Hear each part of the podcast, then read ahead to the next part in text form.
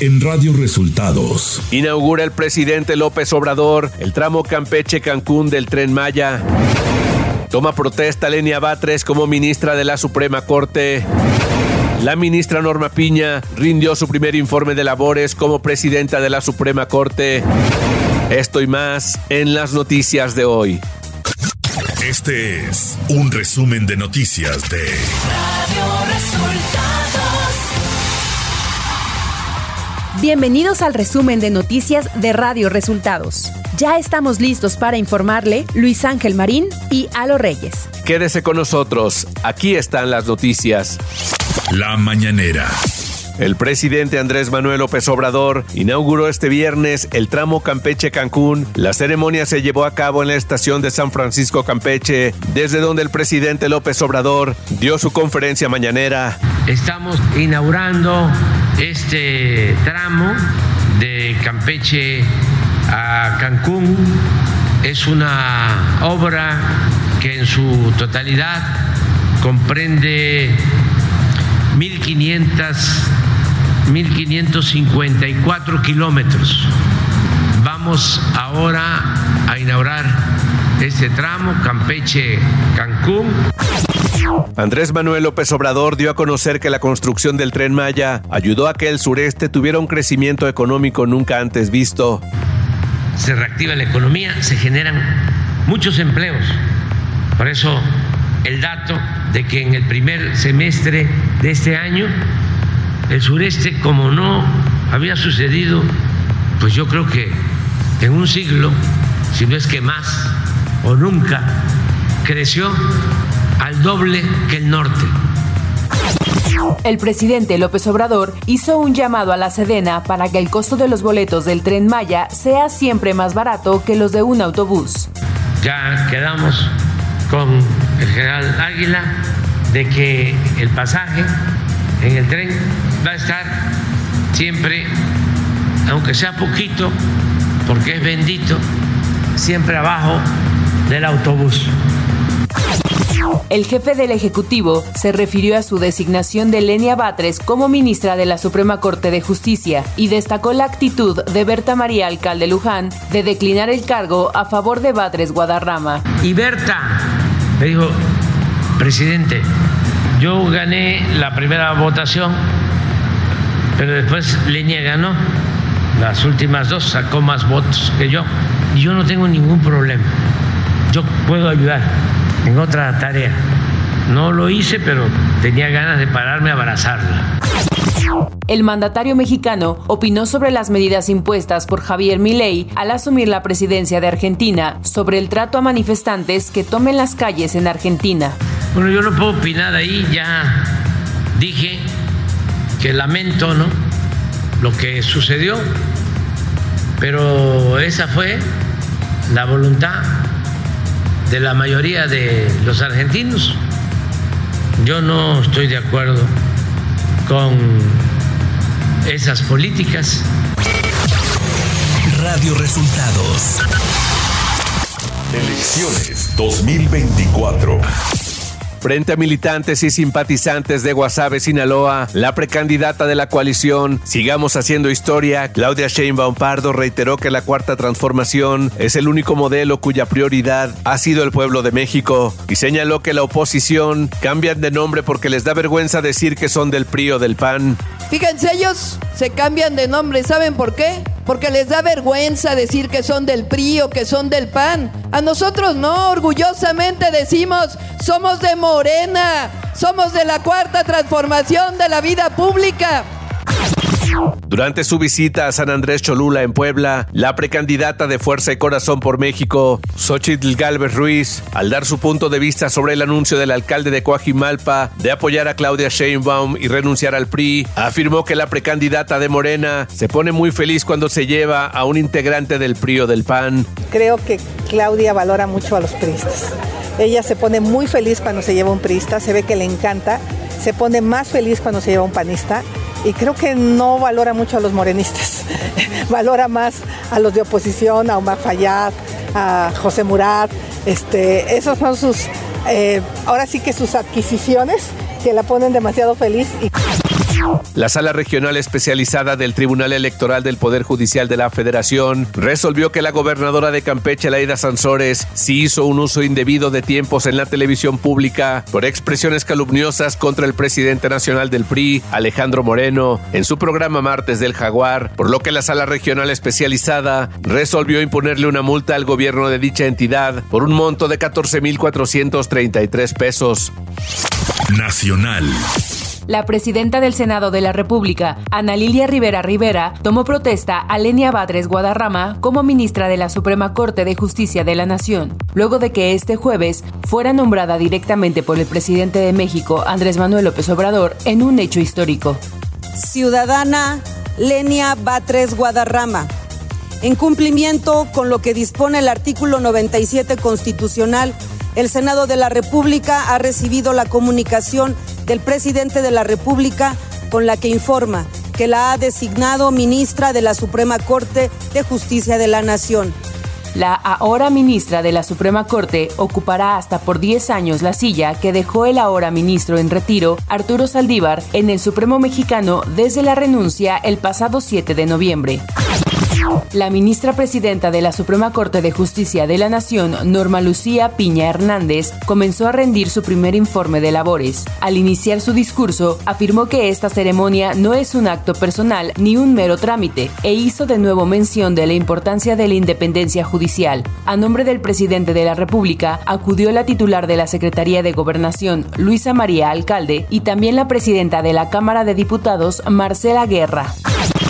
Gloria García Luna, hermana de Genaro García Luna, ex titular de la desaparecida SSP Federal, fue detenida este jueves 14 de diciembre en Cuernavaca, Morelos. La FGR informó en junio pasado que tenía órdenes de captura contra Genaro García Luna, su esposa y sus hermanos, entre ellos Gloria. La orden de captura es por peculado y lavado de dinero.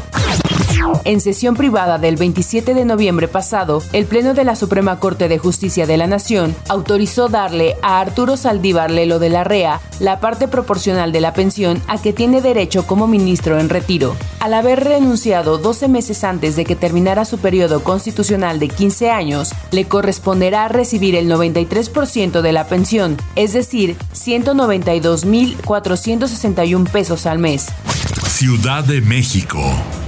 El Pleno del Congreso de la Ciudad de México aprobó el proyecto de presupuesto de egresos 2024 con un monto de gasto total de 267.965 millones 350.437 pesos, 7.9% más con respecto a los recursos autorizados para 2023. En este aumento, los organismos autónomos tendrán incrementos superiores al 9%, destacando el 66 y 47% al Instituto Electoral Capitalino y al Tribunal Electoral respectivamente con motivo del proceso electoral de 2024. Dos nuevos microsismos con epicentro en la Ciudad de México fueron perceptibles este jueves 14 de diciembre por la tarde. El primer microsismo ocurrió a las 14:13 horas con magnitud de 3.2. El epicentro fue en la alcaldía Álvaro Obregón. El sismológico añadió que el segundo microsismo de las 14:15 horas tuvo una magnitud de 2.4 y su epicentro fue también en la alcaldía Álvaro Obregón. Información de los estados. Luego de que el Tribunal Federal de Justicia Administrativa dejó sin efecto los juicios de amparo que obligaban al gobierno de Nuevo León a retener una parte de los 2.500 millones de pesos a los municipios, un grupo de alcaldes exigió la liberación de los mismos ante la Tesorería General del Estado.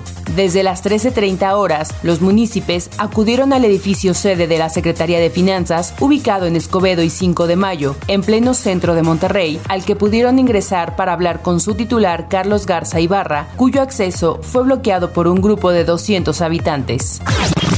Delfina Gómez, gobernadora del Estado de México, reconoció que hay personas que están desaparecidas en Texcapilla tras el enfrentamiento en dicha zona del pasado 8 de diciembre, pero negó que estén secuestrados. Pobladores habían reportado que habrían al menos 20 personas desaparecidas y que en uno de los casos se trata de nueve integrantes de una familia los que reportaron como desaparecidos.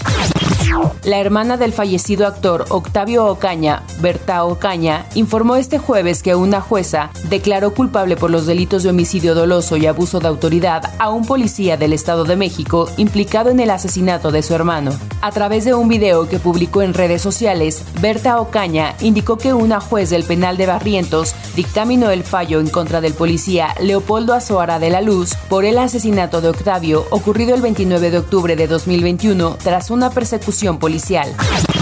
Un hombre de la tercera edad murió mientras se encontraba sentado en la sala de espera del área de urgencias del Hospital General de Zona número 1 del Instituto Mexicano del Seguro Social en el municipio de Villa de Álvarez. Ante esto, la Coordinación de Comunicación Social en Colima del IMSS informó que se trata del fallecimiento del familiar de un derechohabiente en la sala de urgencias que recibía atención médica. Falleció sentado en la sala de espera de urgencias mientras esperaba la salida de su paciente. Economía.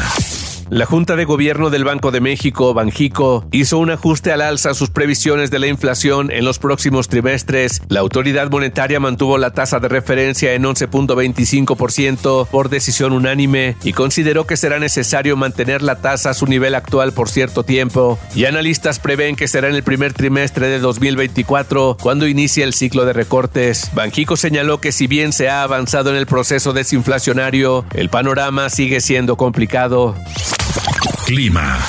El Frente Frío número 17 llegará a México hoy, trayendo consigo lluvias y chubascos fuertes en el noreste, oriente y sureste del país. En Puebla, Veracruz, Yucatán y Quintana Roo, incluso se esperan lluvias puntuales muy fuertes. La masa de aire polar que acompaña al Frente Frío provocará un marcado descenso de las temperaturas con heladas en el noroeste, norte, noreste, centro y oriente del país. A partir de esta noche, también se espera un evento de norte con rachas de viento de hasta 80 kilómetros por hora en el Istmo y Golfo de Tehuantepec. El Servicio Meteorológico Nacional informa que el ingreso de humedad proveniente del Océano Pacífico incrementará la probabilidad de intervalos de chubascos con lluvias puntuales fuertes en San Luis Potosí, Hidalgo, Oaxaca, Chiapas, Tabasco y Campeche, e intervalos de chubascos en Coahuila, Nuevo León, Tamaulipas, Querétaro, Michoacán, Estado de México, Ciudad de México, Tlaxcala, Morelos y Guerrero. Radio Resultados Internacional. El gobierno de Javier Milei anunció este jueves un endurecimiento de la política de seguridad para el control de protestas callejeras en Argentina. La ministra de Seguridad, Patricia Bullrich, anunció un protocolo antipiquete en el que se señala que las cuatro fuerzas federales del país, más el Servicio Penitenciario Federal, van a intervenir frente a cortes, piquetes o bloqueos, parciales o totales, de calles, carreteras y puentes bajo jurisdicción federal. Según el nuevo protocolo de orden público, los cuerpos de seguridad federales emplearán la mínima fuerza necesaria y suficiente y será graduada en proporción a la resistencia hasta que la vía pública quede liberada. También contempla la prohibición de protestar con el rostro tapado que impida la identificación del manifestante, así como la portación de palos. Un diputado local detonó granadas en un consejo de aldea en la región occidental de Zakarpatia, en Ucrania, hiriendo al menos a 26 personas, informó la Policía Nacional este viernes. La detonación se produjo durante la sesión del consejo. Los presidentes de Venezuela y Guyana, Nicolás Maduro e Irfan Ali, se reunieron este jueves en San Vicente y las Granadinas para acordar no amenazarse ni usar la fuerza en su disputa por el Esequibo, una región rica en petróleo y minerales que pertenece a Guyana. Tras la reunión no se llegó a ninguna resolución de fondo. Deportes. La noche de este jueves se llevó a cabo el partido de ida entre Tigres y América, donde los felinos rescataron un empate 1 a 1 como locales ante el equipo azul crema, jugado en el Estadio Universitario de Nuevo León.